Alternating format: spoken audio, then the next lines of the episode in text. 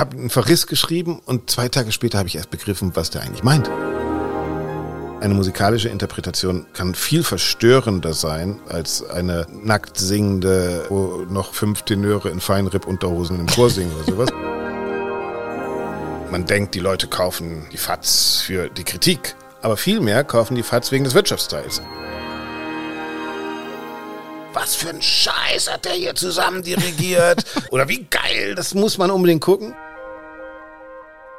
Hallo zusammen, ich bin Anne Schönholz und ich bin Geigerin beim Sinfonieorchester des Bayerischen Rundfunks oder kurz einfach BRSO. In diesem Podcast möchte ich euch unser Orchesterleben von allen Seiten zeigen. Hier erfahrt ihr, wie wir Musiker wirklich ticken und was bei uns alles auf und vor allem auch hinter der Bühne so los ist. Heute widmen wir uns einem für uns Musiker oft eher unangenehmen Thema, Musikkritik. Normalerweise erahnen wir die Musikkritiker nur im Publikum und wissen erst im Nachhinein, ob sie wirklich im Konzert waren, wenn wir nämlich die Zeitung aufschlagen oder im Internet eine zutreffende oder auch weniger zutreffende Konzertbesprechung lesen. Manchmal geht das runter wie Öl und manchmal lösen Kritiken bei uns Musikern ganz schön unangenehme Gefühle aus. Tja, Musikkritik, was ist das überhaupt? Ist es noch zeitgemäß, dieses Daumen hoch, Daumen runter Prinzip oder können wir eigentlich darauf verzichten? Darüber rede ich mit meinem heutigen Gast, dem Musikjournalisten und Kritiker Axel Brüggemann. Axel ist ein richtiger Tausendsasser. Er hat für die Welt, die Frankfurter Rundschau, den Deutschlandfunk oder die BBC gearbeitet, ist außerdem als Regisseur, Buchautor und Moderator in der Kulturszene unterwegs. Für seine Show von den Bayreuther Festspielen wurde er mit dem Bayerischen Fernsehpreis ausgezeichnet und für den Grimme-Preis nominiert. Seit ein paar Monaten hat Axel auch einen eigenen Podcast. Alles klar Klassik. Darin diskutiert er jede Woche mit verschiedenen Gästen über aktuelle Themen der Klassikszene. Heute ist es für mich das erste Mal, dass ich direkt mit einem Musikkritiker länger spreche. Irgendwie lässt man als Musiker die Konzertbesprechungen oft kommentarlos über sich ergehen. Vielleicht wird es ja höchste Zeit, öfter mal den Dialog mit den Schreibern über unsere Konzerte zu suchen. Also, los geht's! Der Musikjournalist Axel Brüggemann. Ich freue mich sehr, dass du da bist. Herzlich ja, willkommen. Vielen Dank für die Einladung. Hallo. Axel, wir nehmen ja auch heute wieder unsere Podcast-Folge in unserem Orchestercontainer im Werksviertel in München auf. Ich finde es immer ganz spannend zu wissen, ob meine Gäste sich in diesem Areal ein bisschen auskennen. Wie ist es bei dir? Bist du ab und an im Werksviertel? Ich bin ganz selten in München und war tatsächlich noch überhaupt nicht im Werksviertel. Ich komme aus Bregenz und musste irgendwo mein Auto abstellen, weil ich ein Rennrad oben drauf hatte und bin froh, dass das Werksviertel noch so, so, so im Bau ist, dass es da irgendwo immer einen Parkplatz gibt. Das weiß ich inzwischen auf jeden Fall. Und ich weiß jetzt auch, wo die große Wunde ist, wo die Münchner Denkpause stattfindet. Das ist schon mal gut und vielleicht kommst du demnächst mal öfter. Wir haben ja eben schon Kaffee getrunken. Ist ja. doch ganz schön hier. Es ist schön. Es ist, äh, es ist Leben. Die Musik ist mitten im Leben und da gehört er auch hin. Genau. Finde ich auch. Und bevor wir jetzt richtig loslegen, fände ich natürlich sehr spannend, von dir als Musikkritiker mal eine spontane, schnelle Einschätzung zum BRSO zu hören. In ein, zwei Sätzen, was kommt dir als Musikkritiker zum Sinfonieorchester des Bayerischen Rundfunks?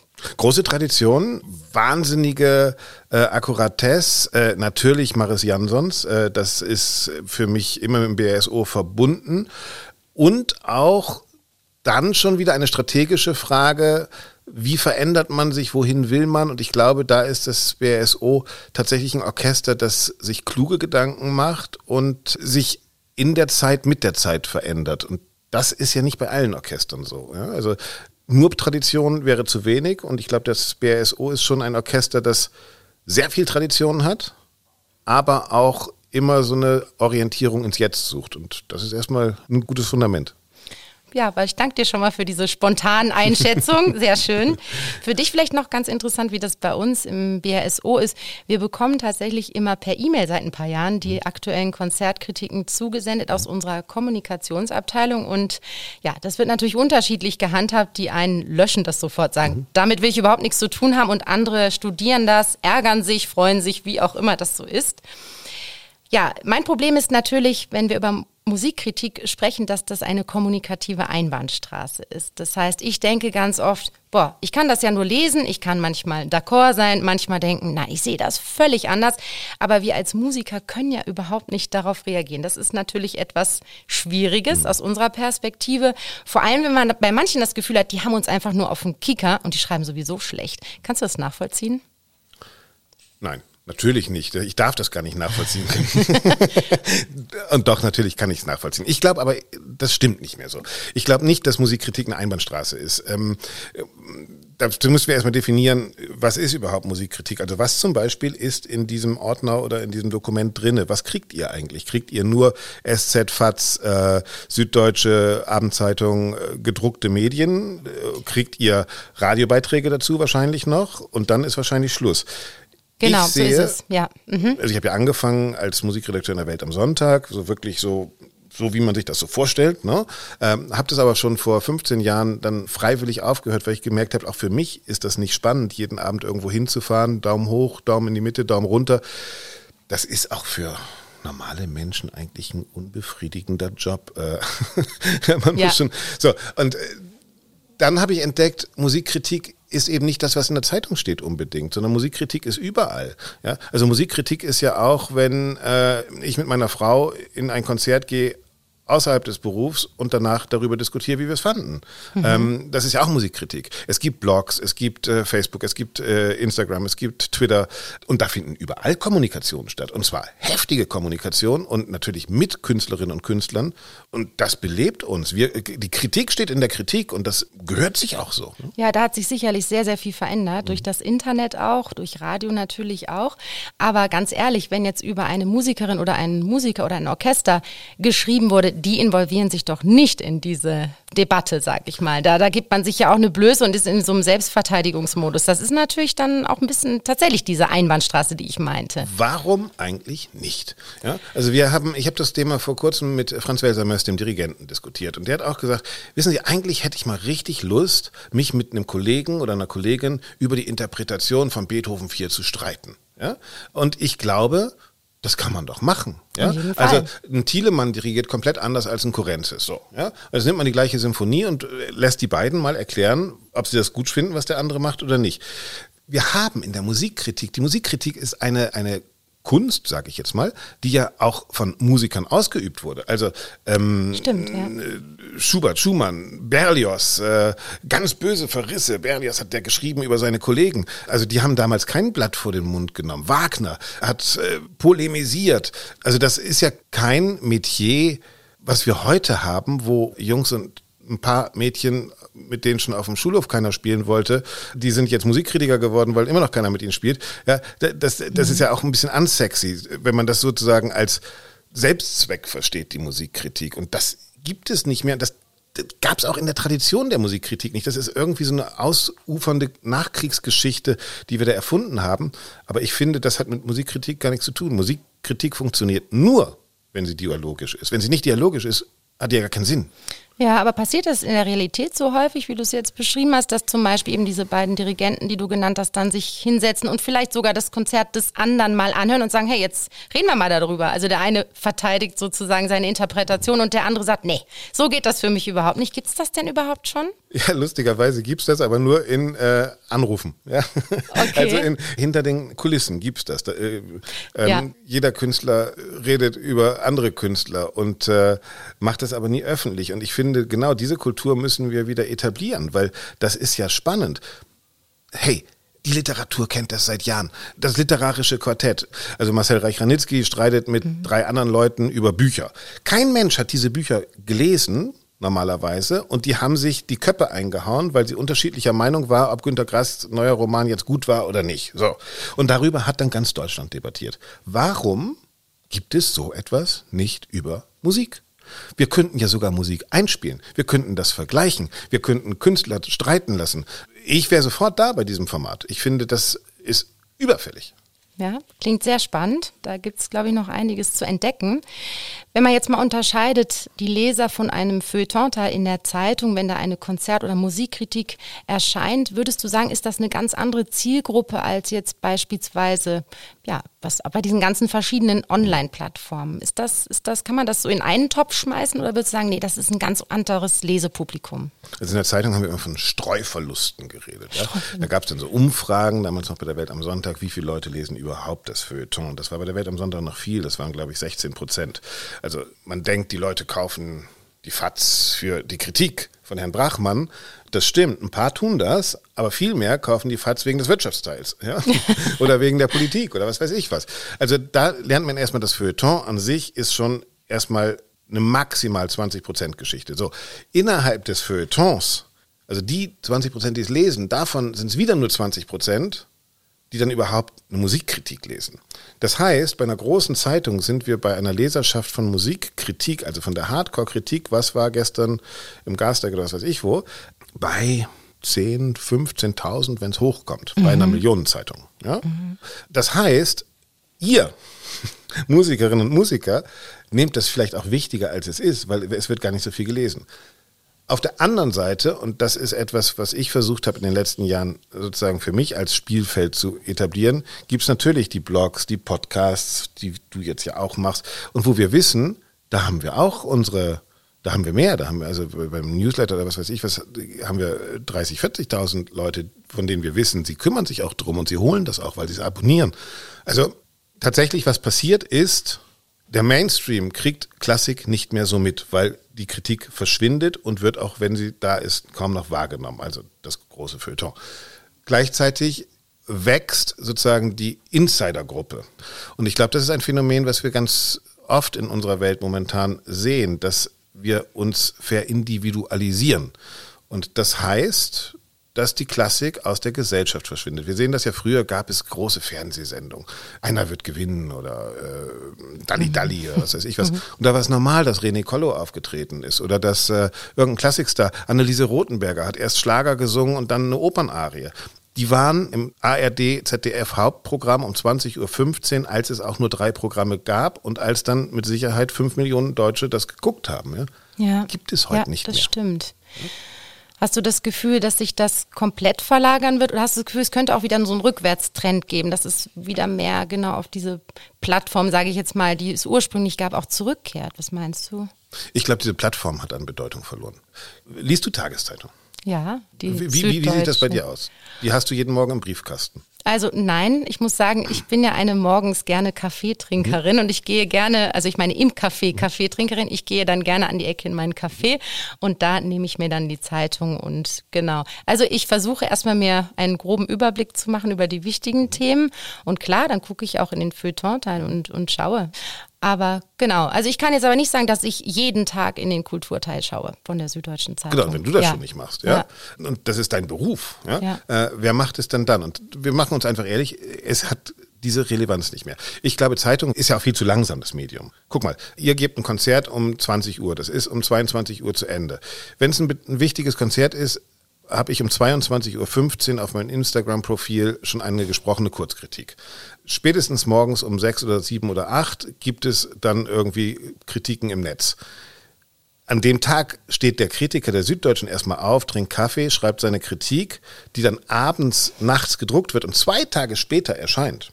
Das ist sozusagen überhaupt nicht mehr konkurrenzfähig. Also muss er sich überlegen, ich muss was anderes machen. Nur die Kritik hat keinen Sinn mehr, weil die gab es dann schon überall. Dafür ist das Medium Zeitung viel zu langsam.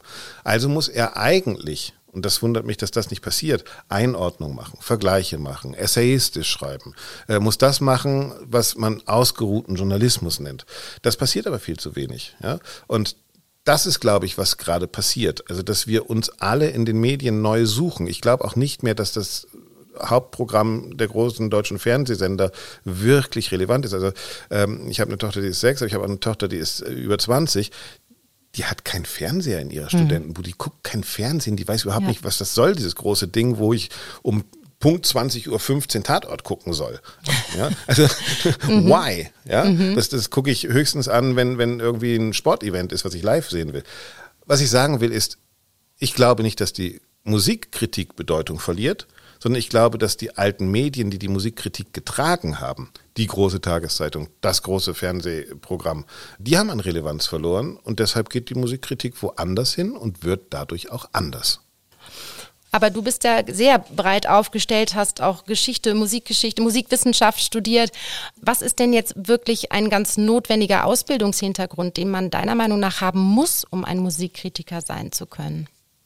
Oh, das ist eine gute und eine schwierige Frage, weil das ist natürlich tatsächlich nicht zu vergleichen mit einem Musiker oder einer Musikerin. Ja, also bei euch ist es klar, ich muss schon mehr als drei Lagen auf der Geige beherrschen, um Wäre ganz gut, ja.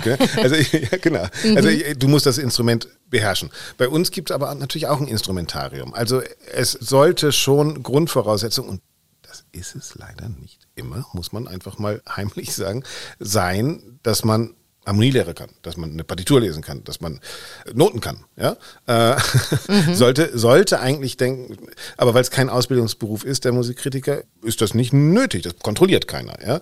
Natürlich sollte man und jetzt ist die Frage Musikkritik oder nicht. Ich finde einen journalistischen Ausbildung haben, weil wir sind ja auch die Außendarstellung von Musik. Das heißt, wir müssen wissen, wie Journalismus funktioniert. Wie erzähle ich eine Geschichte? Wie schreibe ich eine Kritik, die auch gelesen wird, beziehungsweise auch verstanden wird? die Orchester wir machen immer mehr Education. Warum denn? Weil die gleiche Gesellschaft, die sich Orchester leistet, es sich nicht mehr leistet, Schulunterricht in Musik zu geben. Ja, das Ganz ist sozusagen, genau. ich glaube, 60 Prozent der Musikstunden in Deutschland fallen aus. Ja? Muss man immer wieder sagen, wir haben einen ganz großen neuen Aufgabenbereich seit einigen Jahren, seit ja, 10, 15 Jahren würde ich sagen, wo das aus den Schulen abgewandert ist und wir das wirklich ganz klar übernehmen. Das fand ich auch sehr spannend. Ich weiß nicht, ob du es gelesen hast, die Autobiografie von Franz Welser-Möst, mhm. wo er das auch ganz klar Entschuldigung, das ist ja hochgradig peinlich. Nein, Nein, das stimmt jetzt wirklich. Ja, ja. Das ist mir jetzt sehr unangenehm. Das, das, das, das, ist wunderbar. Ich habe sie nämlich sehr gemerkt hast, umso besser. ist es, umso besser. Ich dachte gleich, das klang irgendwie wie Axel Brüggemann. Nein, Nein, aber Nein, er hat es schon gesagt. Ich habe es nur aufgeschrieben. Also das ist mir auch noch nicht passiert. Da fragt man jemanden, ob er ein Buch kennt und er sagt, na klar, ich habe es ja selbst geschrieben. Zu meiner Verteidigung muss ich sagen, Axel Brüggemann hat die Autobiografie von Franz Wesermöst nur niedergeschrieben. Die Inhalte sind natürlich von Franz Wesermöst selbst und er steht auch als Autor auf dem Buchcover. Franz Wesermöst ist ein weltberühmter österreichischer Dirigent. Seit 20 Jahren ist er Chefdirigent des Cleveland Orchestra in den USA und das BRSO hat er schon vor über 30 Jahren zum ersten Mal dirigiert. Seitdem ist er regelmäßig bei uns zu Gast. Als ich die Stille fand, so heißt seine Autobiografie und trägt den Untertitel Ein Plädoyer gegen den Lärm der Zeit. Das Buch kam vor zwei Jahren heraus und landete sofort auf Platz 1 der österreichischen Bestsellerliste. Es ist ein Buch, das sehr zum Nachdenken anregt. Gerade seine Gedanken über die Stille, die sich wie ein Leitfaden durch das Buch ziehen, fand ich beim Lesen sehr passend für die heutige schnelle und lärmige Zeit. Das Buch hat mich sehr inspiriert. Also, als ich die Stille fand, von Franz Welser Möst, niedergeschrieben von Axel Brüggemann. Ein kleiner Lesetipp von mir. Ich habe es mit großer Begeisterung gelesen und ich fand eben genau diesen sehr ausführlichen Abschnitt auch mhm. über diese Education, was er auch in Amerika mhm. sehr praktiziert, so toll, weil er mir auch nochmal so bewusst gemacht hat, es ist ein ganz großer Aufgabenbereich der Orchester geworden. Genau, er schreibt ja darüber, sozusagen die Selbstverständlichkeit ist weg. Wir hatten eine Selbstverständlichkeit, dass Musik zu unserem Leben gehört. In dieser Selbstverständlichkeit leben, glaube ich, noch viele Musiker, die denken, das ist normal, weil sie natürlich ihre ganze Kindheit stundenlang jeden Tag, äh, wo andere gespielt haben, diesem Instrument gegeben und geschenkt haben. Und deshalb lebt man in so einer Selbstverständlichkeit. Wir sehen das ja auch. Wir hatten Corona, wir haben jetzt diesen beknackten Krieg. Es gibt eine Inflation, es gibt Tarifverträge, die hoch sind. Also es gibt ja weniger Geld. Wir müssen als Demokratie wieder diskutieren. Wollen wir noch ein Konzerthaus, wollen wir nicht? Und dann kommen Argumente und das wird jetzt wichtig. Ja? Also ja. wie argumentieren wir das? Ich will ein Konzerthaus, ja, aber das muss man argumentieren. Und man kann nicht nur sagen, weil wir sind ja die Musiker und weil die Musik ist Völlig wichtig klar. für die Gesellschaft, ja. brauchen wir ein Konzerthaus. Sondern man muss das sauber argumentieren. Das war jetzt die Frage äh, für uns Journalisten. Das war noch die andere Antwort von davor. Äh, wir, wir müssen sozusagen das Handwerk kennen. Wie erzählen wir Geschichten und wie, wie kriegen wir die Leute? Also nochmal, wer liest denn heute überhaupt noch 10.000 Zeichen Kritik über ein Konzert, das er vielleicht gar nicht gesehen hat? Das ist wahnsinnig lang. Also es ist auch gut, dass es unterschiedliche Formate gibt. Es gibt die Quick and Dirty, ich komme aus dem Konzert und filme mich auf Insta und sage, was für ein Scheiß hat der hier zusammen dirigiert? Äh, Wutkritik, mhm. ja? Oder wie geil, das muss man unbedingt gucken. Dann schlafe ich, dann kommt die ausgeruhtere Nachbesprechung. Es gab auch, ich, ich habe zweimal in meinem Leben zwei Kritiken geschrieben. Totalen Verriss, Stuttgart, Meistersänger von, von Conviction, weiß ich noch habe ich mich sogar hinreißen lassen zu buhen, weil ich das so persönlich Affront fand. Habe einen Verriss geschrieben und zwei Tage später habe ich erst begriffen, was der eigentlich meint. Und dann habe ich gedacht, scheiße, ich habe das eigentlich, glaube ich, gar nicht richtig verstanden. Und dann habe ich gefragt, ob ich das nochmal schreiben kann. Und Echt? schreiben kann, dass okay. ich, dass ich das, sorry, dass ich euch allen Quatsch erzählt habe, weil ich habe es einfach noch nicht begriffen. Und das muss auch möglich sein, zum Beispiel. Mhm. Ja? Also es gibt unterschiedliche Formen von Meinungsäußerung. Und dafür gibt es aber in unserer schönen Zeit auch unterschiedliche Medien. Und das, finde ich, müssen wir kultivieren. Und ja, große Flexibilität ist da gefragt und auch Ideenreichtum. Ich genau. fand auch sehr schön, dass du gesagt hast, es ist ja auch schwer, über Musik zu sprechen, also zu schreiben, da die richtigen Worte zu finden. Das merken wir übrigens auch oft, wenn es um Education oder Musikvermittlung geht. Ich finde es persönlich auch sehr schwer. Wie erklärt man, wie bringt man das wirklich auch schön nah? Mhm. Ist natürlich eine andere Sache, wenn du zum Beispiel über Opern schreibst. Da hat man eine Inszenierung, man mhm. hat auch noch Geschehen ja. auf der Bühne. Es sind ja sehr viel mehr konkrete Sachen da, über die man mhm. wirklich auch Worte findet, denke ich mir. Ist ja leider auch so, ne? Also mhm. Opern Kritiken sehen wir ganz oft, sage ich auch Studentinnen und Studenten, äh, es ist das Einfachste, sich erstmal zwei Drittel des Artikels über die Regie auszulassen, um dann zu sagen, gesungen hat übrigens noch der und der auch ganz anständig. Tschüss. Ja. Aber das ist auch das, was vorwiegend wahrgenommen wird, glaube ich, in der Oper erstmal, oder? Ich glaube, die meisten sind unglaublich neugierig. Wie ist denn die Inszenierung? Oder denkst du nicht? Hängt, glaube ich, tatsächlich dann vom Kritiker oder der Kritikerin ab. Vielleicht liegt es einfach auch wirklich nur daran, dass ich 40 Jahre mit diesem Zeugs lebe, aber für mich ist eine musikalische Interpretation kann viel verstörender sein als eine nackt singende äh, Sängerin, wo noch fünf Tenöre in Feinripp-Unterhosen daneben stehen und im Chor singen oder sowas. Äh, für mich sind musikalische Interpretationen schon eigentlich ein gewaltigerer Eingriff in die musikalische Kunst. Ich weiß, wenn ich in ein kohärentes Konzert gehe, dann werde ich physisch erregt ja, in diesem Fall macht mich das fertig. Ich, ich, ich, oh, ich ertrage das nicht. Aber es ist ja auch eine Reaktion. Ja, es kann auch was tun. Also ist, das will ich jetzt gar nicht erstmal schlecht reden, sondern oh ja, das ist viel schlimmer als Fäkalien auf einer Opernbühne. Ja? ja, ich verstehe, okay. Das macht mich schon, das ist das, und ich schwöre dir, das, ich glaube, das, das geht ganz vielen so. Mhm. Aber nimm uns doch mal mit, stell dir vor, du besuchst jetzt ein Orchesterkonzert vom BRSO, weil ich glaube, viele Konzertbesucher auch sich immer fragen, ja, worauf achte ich denn jetzt da eigentlich mhm. so? Konzertkritik ist ja auch, gerade in diesen Anfängen der, der Epoche der Aufklärung, war das, glaube ich, ja auch so ein bisschen eine Hilfe zur eigenständigen Meinungsbildung. Und dann wollte man auch wirklich lernen, wie beurteile ich sowas? Ist vielleicht mhm. jetzt ein bisschen platt ausgedrückt, aber ähm, nee. worauf achtest du? Was sind jetzt zum Beispiel bei einem symphonischen Konzert Kritikpunkte für dich? Also ich meine Kriterien, mhm. unter denen denen du zuhörst? Ich glaube, wir müssen eigentlich eine ähnliche Arbeit machen wie ihr. Nur, dass unsere Arbeit nicht darin besteht, es zu spielen, sondern unsere Arbeit besteht darin, es einzuordnen ja? und die Diskussion voranzutreiben. Das heißt, natürlich muss ich, und das ist ja auch das Schöne an unserer Kunst, an der Musik, auch an der Oper, da muss ich mir vorhin den Inhalt durchlesen. Ich sollte bei einer Bruckner Symphonie ungefähr wissen, Warum hatten der das geschrieben? Also was gibt's da für Interpretationen? Aus welcher Zeit kommt das? Was wollte der damit? Worum geht's da eigentlich? Also und ich meine jetzt nicht um den Frühling oder um Liebe oder so, sondern welche kompositorischen Neuheiten gibt es da? Welche musiktheoretischen Momente, die einen Effekt bewirken? Also ich muss die Partitur kennen und dann muss ich mir natürlich überlegen, was bedeutet so eine Symphonie zum Beispiel in unserer Zeit. Die große Frage, die ich glaube, die ganz viele Orchester, und da nehme ich das BRSO und sagen wir mal zehn bis zwölf andere deutsche Orchester aus, aber ist, dass eigentlich ja jeder Musiker und jede Musikerin da sitzen muss und wissen muss, warum spiele ich dieses Werk um diese Zeit an diesem Ort vor diesem Publikum? Und die Antwort kann nicht sein, weil es auf dem Programm stand oder weil es immer so war oder weil ich im 35. Jahr zweite Flöte bin, sondern die Antwort muss sein, weil ich was zu sagen habe. So, und das ist mein Kriterium als Musikkritiker auch. Ich schaue und versuche zu verstehen, was wollen die mir eigentlich mitteilen? Mhm. Warum tun die das, was die tun? Und was daran berührt mich und hat etwas mit mir, meiner Welt, meiner Umwelt zu tun? Das ist eigentlich die Frage, die ich stelle. Why? Also was war das letzte Stück, was ihr gespielt habt? Äh, unser letztes Konzert war Open Air Konzert am Odeonsplatz. Da haben wir Mit sehr Filmmusik. viel Filmmusik gespielt. So, genau. warum? Warum?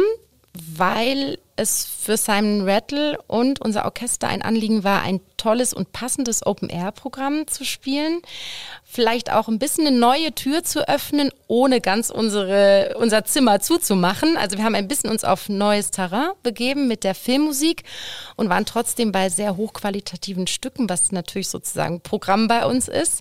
Ja, ich denke, es war so eine Mischung aus. Wir haben uns an den Ort versucht anzupassen, wollten bei der hochqualitativen Musik bleiben und eben mit Sir Simon schon mal so ein bisschen Vorgeschmack auf die Vielfältigkeit der Programme auch in Zukunft geben. Genau, ist jetzt wahrscheinlich auch wirklich ein außergewöhnliches Konzert, das habe ich Total, im Fernsehen ja. gesehen.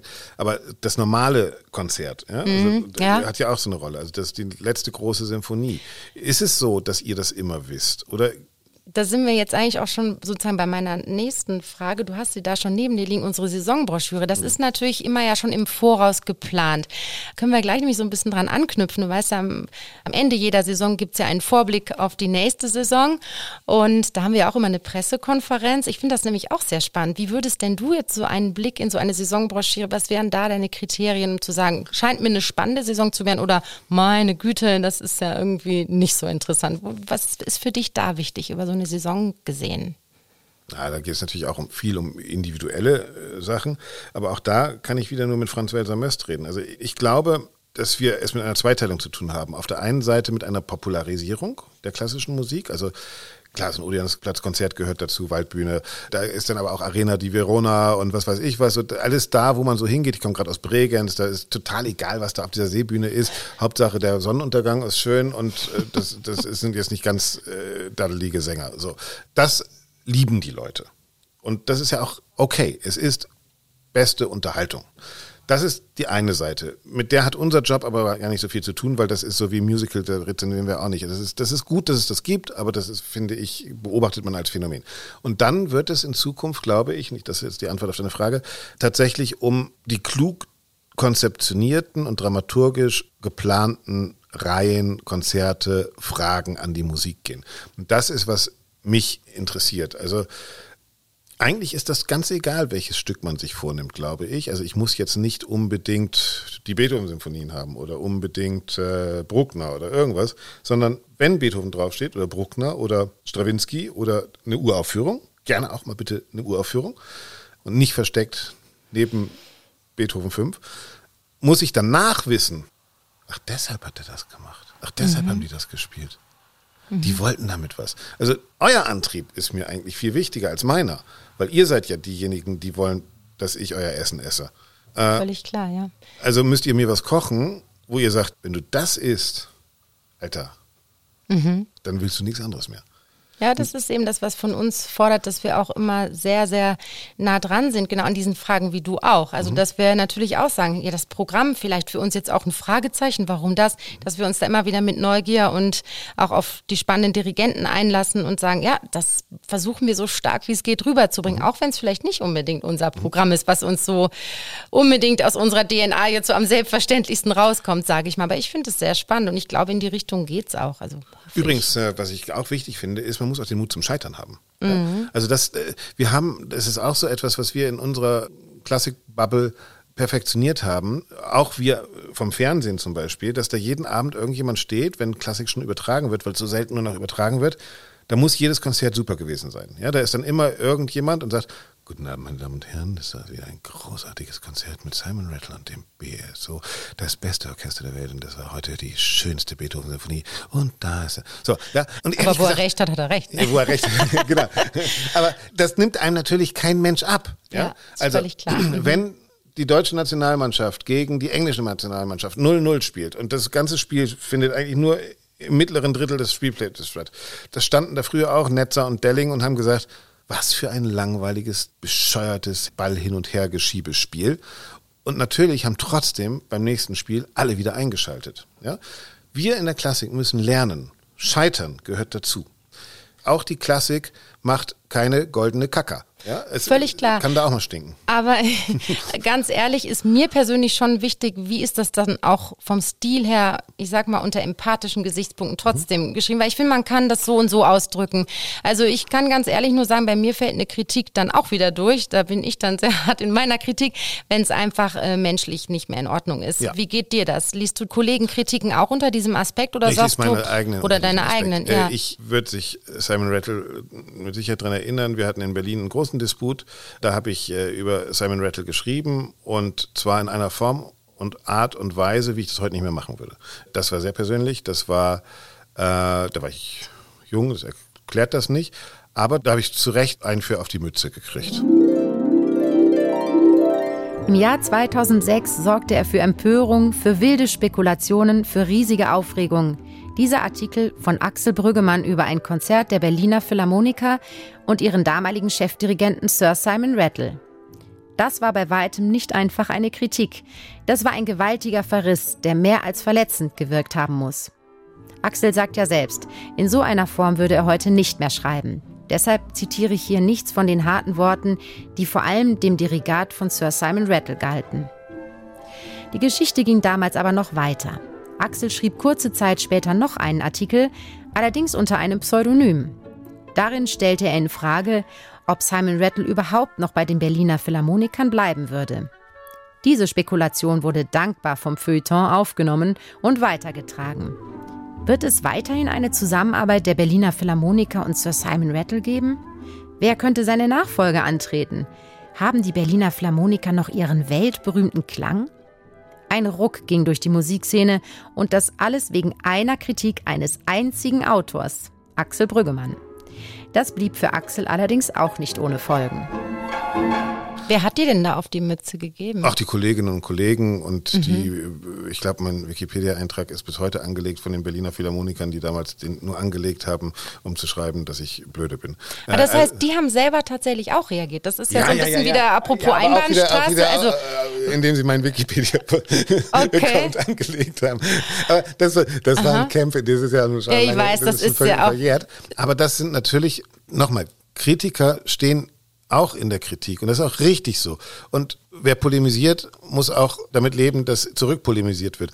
Und da ist es inzwischen tatsächlich so, und das unterscheidet den Axel Brüggemann von jetzt mit dem von vor 15 oder 20 Jahren, dass ich jeden Morgen aufstehe und schon frage, ist es diesen Kampf eigentlich wert? Kämpfst du den für dich? Kämpfst du den für eine Sache? Machst du das richtig? Hast du die richtigen Töne? Hast du die richtigen Töne nicht? Ähm, ich habe ein satirisches äh, Video über Frau Hammer, die Präsidentin der Salzburger Festspiele gemacht, was mir zu Recht als chauvinistisch vorgehalten wurde. Das war ein bisschen blöde. Da macht man auch mal Fehler, aber die muss man auch benennen und da muss man lernen. Also ich glaube, Kritik muss emotional sein, muss aber auch wissend sein und man muss sich auch Kritik streiten und nicht nur, weil es Kritik ist, hat sie immer recht, sondern sie kann auch einfach falsch liegen. Ja, kann ja. sie. Ja, finde ich aber schön, dass du das sagst, dass dir da schon auch drauf ankommt, dass äh, diese sensible Situation, auf der wir uns nun mal auf einer Bühne befinden, auch nicht jetzt unterirdisch, was das Menschliche betrifft, ausgenutzt werden darf. Bevor ich über diesen, ich sage mal, Machtaspekt, in dem sich ja doch oder in dieser Machtsituation, Position befinden sich nun mal die Musikkritiker, so empfinden wir es jedenfalls oft, noch ein bisschen weiterspreche, haben wir hier oft ja eine Mini-Tradition, so lange gibt's uns ja. ja. noch gar nicht, ein kleines Spielchen zu spielen. Und ich okay. würde sagen, das machen wir jetzt mal. Heute geht es darum, dass wir abwechselnd eine Karte ziehen und ja, hier stehen Kritiken drauf und wir müssen feststellen, sind die echt oder sind die erfunden? Vielleicht magst Kritiken. du, ja, also ich okay. weiß eben nicht, ob es dann wirklich eine okay. ist oder ob es erfunden ist. Okay. Magst du mal äh, anfangen? Na gut. Die Auflösung kannst du dann später. Komponisten waren selten gut auf Kritiker zu sprechen, so sind einige eher wenig wertschätzende Zitate über Kritiker überliefert. Eines davon stammt von Max Reger und lautet, so und jetzt geht's darum, ne? Max Reger soll gesagt haben, der Satan hole die Musikschriftstellerei. Ich glaube, Max Reger würde sowas sagen, die, die Musikschriftstellerei, das ist so ein, würde ich sagen, ist ein mhm. regersches Wort und auch Satan Vielleicht hätte auch Lucifer gesagt, aber ich sag mal, es ist ein Originalzitat. Dann zieh doch mal den Klebestreifen ab. Auflösung. Es stimmt, Max Reger hat es tatsächlich gesagt. Du bist ja richtig gut. ich kenne ja nur dieses andere Reger-Zitat, das kennst du bestimmt auch, oder? Nee. Äh, wo er gesagt hat, auch über ja? Kritiker, ich sitze im kleinsten Raum des Hauses, noch habe ich ihre Kritik vor mir, gleich habe ich sie hinter mir. das war das einzige schön. in diesem. Zusammenhang, was mir schön. geläufig war. So, jetzt bin ich mal dran. Also, ich kann ehrlich gesagt ohne Brille kaum Komm, schon noch es dir vor. lesen. Dann mach du das mal. Okay. ja, das ist sehr nett von dir. Äh, ich bekenne unumwunden, dass ich über Bruckners Symphonie kaum gerecht urteilen könnte. So unnatürlich aufgeblasen, krankhaft und verderblich erscheint sie mir. Ich würde jetzt auch mal sagen, es stimmt. Gott. Machst du das ab? Dann können wir gucken. Auflösung. Ja, Auflösung. Eins zu eins. Es stimmt, dieser Satz stammt von Eduard Hanslick, Aha, okay. der wahrscheinlich das gleiche auch über Wagner hätte gesagt. Mhm. Genau. Ha, 1-1. Also, 1-1. Nicht schlecht. Jetzt liest du wieder für dich selber vor. Okay, ja. Gibst selbst die Antwort. Diese sogenannte Musik klingt wie Affengeschrei. Es ist für gewöhnliche Ohren kaum auszuhalten, schrieb ein Kritiker über Igor Strawinskys Der Feuervogel. Das stimmt. Weißt du es oder Ich ja? bin ziemlich sicher, aber wahrscheinlich ist es jetzt falsch. Aber Tippst du auch auf irgendjemanden? Weißt du jemanden, der das geschrieben Nein, aber hat? ich weiß, dass diese Stravinsky, da gab es ja äh, beim, beim Sacre sogar Schlägerei und äh, Unglaublich, ja. Das Auflösung. wird bestimmt stimmen. siehst du? Und? Stimmt nicht? Nein, Mist. Wahrscheinlich war es, war es nicht der Feuervogel, sondern Sacre. Diese Kritik wurde nie verfasst. Ah, da ist unsere Redakteurin mal richtig kreativ geworden. Ja, da ist sie auch, auch, in der, auch in der Wortgeber. Ja? Sehr gut, Die okay. Victoria kann vieles. Sehr So, schön. jetzt hast du die Chance. Ja, wärst du so lieb, ich kann es jetzt ohne Witz, ich kann es wirklich nicht Ich lesen. kann es Ich ja habe auch meine hier drei Brille der Meter weghalten und du kannst es lesen. Dann ist es wiederum zu klein. Tut mir leid. Ja, so fängt das an, ich sag's dir. Gleitsicht. So, also, noch habe ich Ihre Kritik vor mir. Ah, das ist aber gemein. Das ist aber gemein. Bald werde ich sie hinter mir haben. Das, ist, das ist gemein. Nee, nee, nee, nee. Hier, komm, die ist weg. Die, die hast du schon abgelesen von deinem Zettel. Das. Nein, das wusste ich halt vor. Das ist mein phänomenales Allgemeinwissen in Sachen Musikkritik. Aber das finde ich, das zählt nicht. Das wissen wir, jetzt hat Max Reger in Wahrheit gesagt. Ob es in Wahrheit so war, das wissen wir halt nicht. nee, Glaubst du, der hat wissen wir sich nicht. wirklich mit der Kritik den Hintern Ja, das war ja gang und gäbe, sich mit der Zeitung den Hintern abzuwischen. Warum dann nicht auch mit einer Kritik? Macht noch mehr Spaß, würde ich sagen. Wenn der Hintern von... Oh. Ich mag jetzt nicht weiter da. Ein Kritiker schrieb, Tschaikowskis Violinkonzert bringt uns zum ersten Mal auf die schauerliche Idee, ob es nicht auch Musikstücke geben könnte, die man stinken hört. Ich sage jetzt mal, das gibt's nicht.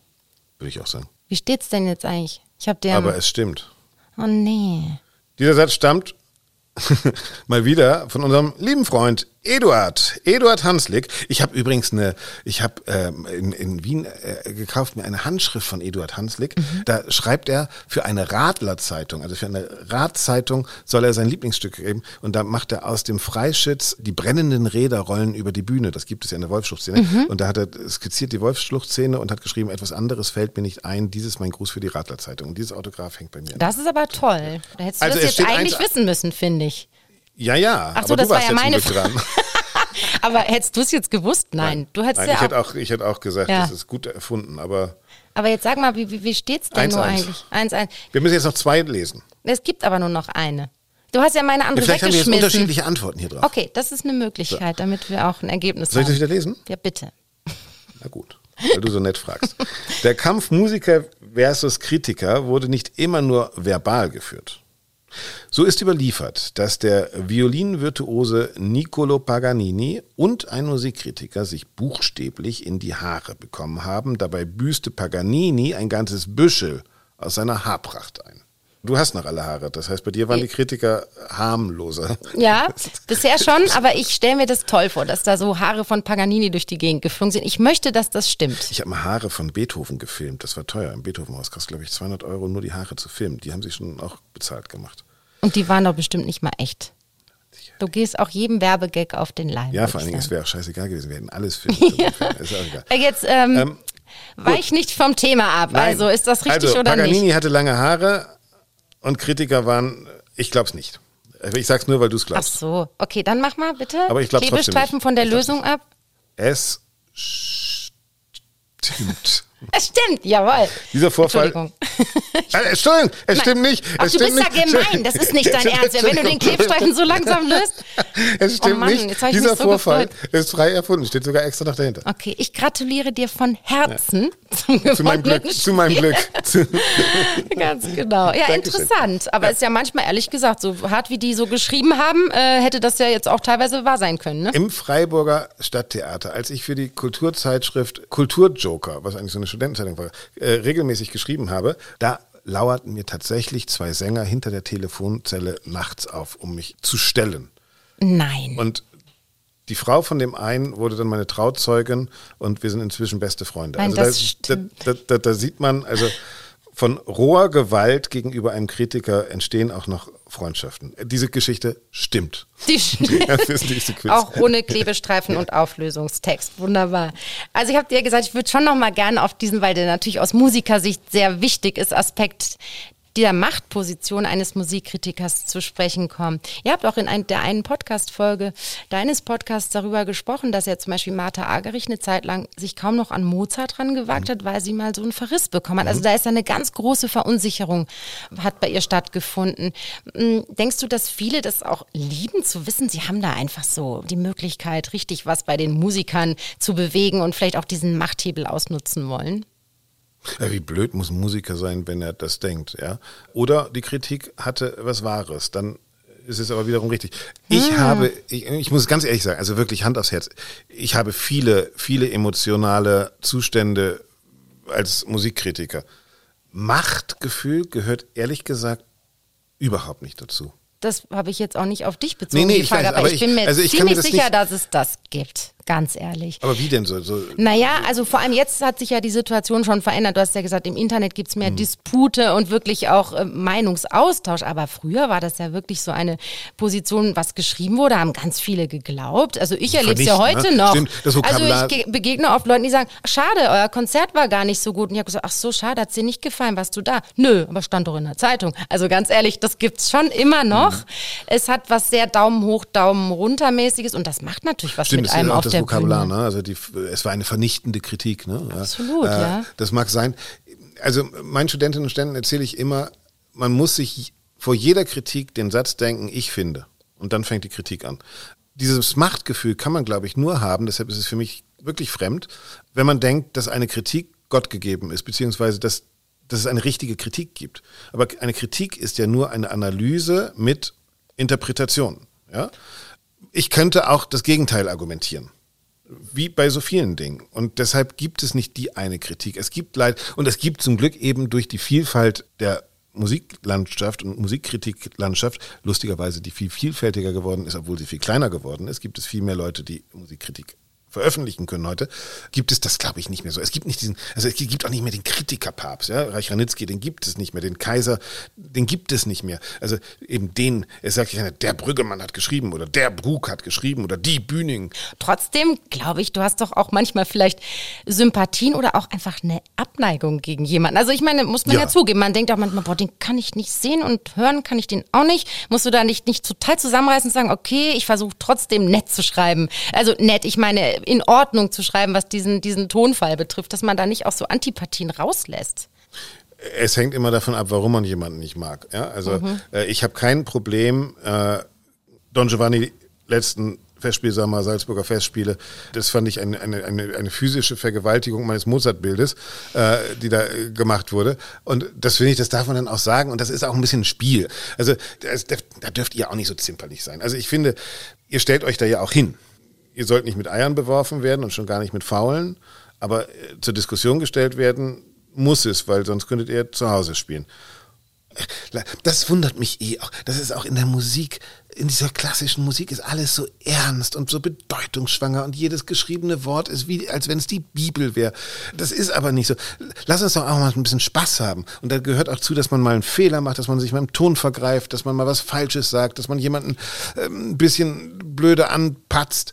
Klar, aber die Frage ist, ob diesen Spaß dann alle verstehen, weil zum Beispiel, man muss ja klar sagen, dass so Kritiker, Ikonen, wie es damals zum Beispiel Joachim Kaiser war, da hat man schon das Gefühl, der hat Karrieren gemacht oder Karrieren zerstört. Ja, also da war es jetzt, ja gut, aber es gibt ja vielleicht noch die nicht mehr vorhandenen Karrieren, die er das machen zurückgelassen heute hat. und Intendanten, glaube ich. Ich weiß es nicht. Also ich will ja nur sagen, selbst wenn wir das mit Humor nehmen, es kann ja trotzdem zur Folge haben, dass man sagt, na also der hat sich jetzt so eine schlechte Kritik eingefangen, den will ich gar nicht engagieren. Also es ist ja schon auch so, dass der Humor, wenn schon auf allen Seiten vorhanden sein muss würde ich meinen, weil sonst funktioniert das Spiel ja nicht. Wir haben auch einen Podcast gemacht über Wettbewerbe und ich glaube, das, das passt ganz gut, da, da komme ich jetzt, weil ich glaube, was wir vielleicht verlieren ist, die größte Kunst von Künstlerinnen und Künstlern und auch von uns als Kritikern und Kritikerinnen ist authentisch zu bleiben und wir selbst zu sein. Auch Ecken und Kanten zu bewahren. Man darf ja auch nicht jeder Kritik hinterher rennen. Äh, dann gibt es so eine glatte Form von, damit habe ich nichts falsch gemacht. Mhm. Aber der Dirigent, der Fehler vermeiden will,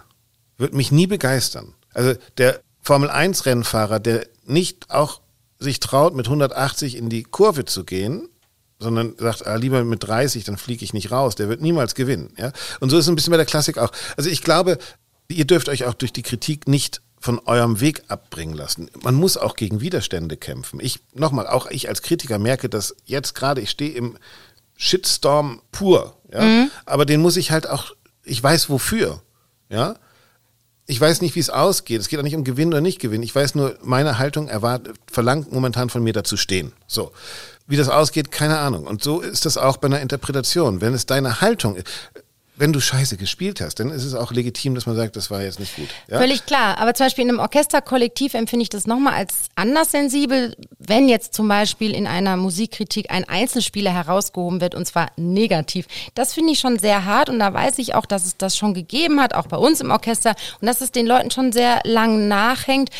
Klar, muss man auch, glaube ich, mit leben lernen, aber es ist natürlich schwierig. Man hat auch so das Gefühl, was bin ich jetzt dafür verantwortlich, dass das Konzert nicht so gut war? Wir nehmen das schon auch immer sehr ernst. Aber ich gebe dir recht, vielleicht ist das wirklich auch ein Lernprozess, wo wir sagen müssen, ja, mein Gott, das, wir stellen uns in die Öffentlichkeit damit. Das müssen wir auch annehmen und dürfen es vielleicht auch nicht zu ernst nehmen. Es ist auch nur eine Meinung. Ne? Also ich glaube, dass ich als Kritiker auch mit Kritikern zu tun hatte, weil ich habe Filme gemacht, ich habe Bücher geschrieben. Also ich wurde schon sehr oft in meinem Leben auch kritisiert und habe erleben müssen, wie es ist, fair oder unfair angepatzt zu werden. Und mein Umgang damit ist schon, sich zu fragen, nehme ich das an? Hat er da ein bisschen recht? Wusste ich es eh? Dann ist egal. Habe ich drüber nachgedacht und verdammte Hacke, der hat schon recht. Dann muss mhm. ich was ändern. Oder sage ich, es ist unfair und der will mich einfach fertig machen, dann mhm. beschäftige ich mich. Also das ist wahnsinnig schwer, das ist mir schon klar. Aber dieses Standing muss man haben, man ist ja nicht einer Kritik ausgeliefert. Ja. Und nochmal, es gibt viele Stürme. Und die meisten sind, gehen auch irgendwann wieder vorbei. Das ist fast schon ein schönes Schlusswort. Wir zerschmilzen hier nämlich immer mehr in dem Orchestercontainer. Ich möchte gar nicht wissen, es sind schon über 30 Grad, bin mir ganz sicher. Wir haben uns heiß geredet. Total. Was meinst du jetzt so als Fazit? Die Grundfragestellung unserer Thema war ja, die Musikkritik ist das etwas ganz Wichtiges vielleicht auch überhaupt nicht mehr wegzudenken aus der Musikwelt oder aus der klassischen Musikwelt oder kann das eigentlich weg? Was meinst du? Ist es ich habe ja rausgehört, für dich hat es weiterhin eine sehr große Relevanz und du siehst ja vor allem auch, dass es in einem Wandel ist. Ich möchte aber deine Antwort jetzt nicht vorwegnehmen. Mach ruhig, mach ruhig. Ich sage dann einfach ja. Du kannst dann meine Antwort Oder nein. sagen. nein, Entschuldige. nein, nein, ich glaube, ja, was wir gesagt haben. Wir haben es mit einer Zeit der Vielfalt zu tun. Es ist unglaublich spannend. Ich bin kein Mensch, der sagt, alles geht den Bach runter. Ich glaube, es, wir verlieren zu Recht Zuschauerinnen und Zuschauer. Wir müssen uns in der Klassik daran gewöhnen, dass wir alles vielleicht eine Nummer kleiner denken müssen, dass Gagen von 40.000 1000 Euro nicht mehr erklärbar sind, dass äh, wir über jeden Konzerthausneubau wirklich diskutieren und streiten müssen, dass wir gute Argumente brauchen, warum wir das wollen, dass Musikkritik und Musikjournalismus wirklich zwei Seiten einer Medaille sind. Beide brauchen wir, ja, müssen nicht unbedingt von den gleichen Menschen gemacht werden, übrigens auch. Und ich glaube, dass wir im Gegensatz zu anderen, die sagen, alles geht den Bach runter und die Kultur ist am Ende und es ist nichts mehr so wie früher, das Privileg haben, in einer spannenden Zeit des Wandels zu leben, und zwar des radikalen Wandels. Also es kommen ja noch, äh, jetzt ist es ja nur die Kohle, es wird ja noch nachhaltiges Orchester, es wird um Umwelt gehen, es wird, wird um ja. Tourneen gehen, es wird um Flüge gehen, es wird um ganz, ganz viele Dinge gehen, die jetzt wirklich unmittelbar auch die Klassik betreffen werden, dieses ganze Geschäftsmodell der Klassik. Und das ist doch toll, dass wir daran teilnehmen können, dass wir das gestalten können. Und das können wir auf ganz unterschiedlichen Formaten. Das können wir in epischen Gesprächen, wie wir es jetzt geführt haben, das können wir in kleinen, dreckigen Instagram-Videos, das können wir in ausgeruhten Recherchen, das können wir in klugen Kritiken und alles hat seinen Platz und alles wird seine Leserinnen, Leser, Hörerinnen, Hörer finden, wenn es gut gemacht ist. Es muss, und dann gebe ich dann wieder Franz Welser Möst das letzte Wort, das Gute wird überleben. So, und das glaube ich äh, gilt sowohl für die Orchester, für die mhm. Dirigentinnen und Dirigenten und für die Musikkritik Sehr schönes Schlusswort. Ich bin ganz bei dir und ich freue mich noch viel mehr von diesem, ja, von dieser Auseinandersetzung, dieser Gesprächsebene in Form von Kritik sozusagen zu erleben, wie du es am Anfang des Gesprächs auch angedeutet hast. Das ist eigentlich so die Zukunft vielleicht der Musikkritik. Es hat mir großen Spaß gemacht, mit dir zu sprechen. Ich wünsche auch dir alles Gute für deinen Podcast weiterhin und ich werde da auch sehr gespannt zuhören. Ich danke dir sehr, lieber Axel. Danke für die Einladung nach München. Ganz ehrlich, ich war schon aufgeregt, mit Axel Brüggemann zu sprechen. Wie gesagt, mit einem Musikkritiker habe ich mich noch nicht so richtig länger unterhalten, aber war gar nicht so schlimm. Sollte man in Zukunft vielleicht öfter machen. Wie in jeder Folge wäre jetzt der Moment, Sir Simon Rattle anzurufen. Ich habe es auch schon ein paar Mal probiert, leider immer besetzt. Nein, Spaß beiseite. Sir Simon Rattle ist gerade auf Tournee mit seinem London Symphony Orchestra und ziemlich im Stress. Da wollte ich ihn nicht noch zusätzlich stören. Dabei hätte mich schon sehr interessiert, ihn zu dieser unsäglichen Geschichte mit der Kritik von Axel Brüggemann zu befragen. 2006 hatte Sir Simon in der Presse sehr diplomatisch auf diesen Verriss reagiert. Aber wie sieht er das Ganze heute, nach gut 15 Jahren? Ich werde ihn in jedem Fall so bald wie möglich dazu befragen und euch diese Info nachliefern. Wenn ihr Fragen, Themenvorschläge oder Feedback zu unserem Orchester-Podcast habt, dann schreibt mir einfach über Instagram oder Facebook.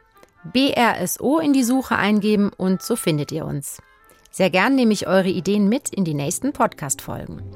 Und wenn euch der Podcast gut gefällt, abonniert ihn gerne, erzählt es Freundinnen und Freunden und lasst mir gerne eine gute Bewertung da. Das würde mich natürlich sehr freuen. Dann macht's ganz gut und bis zum nächsten Mal. Eure Anne Schönholz.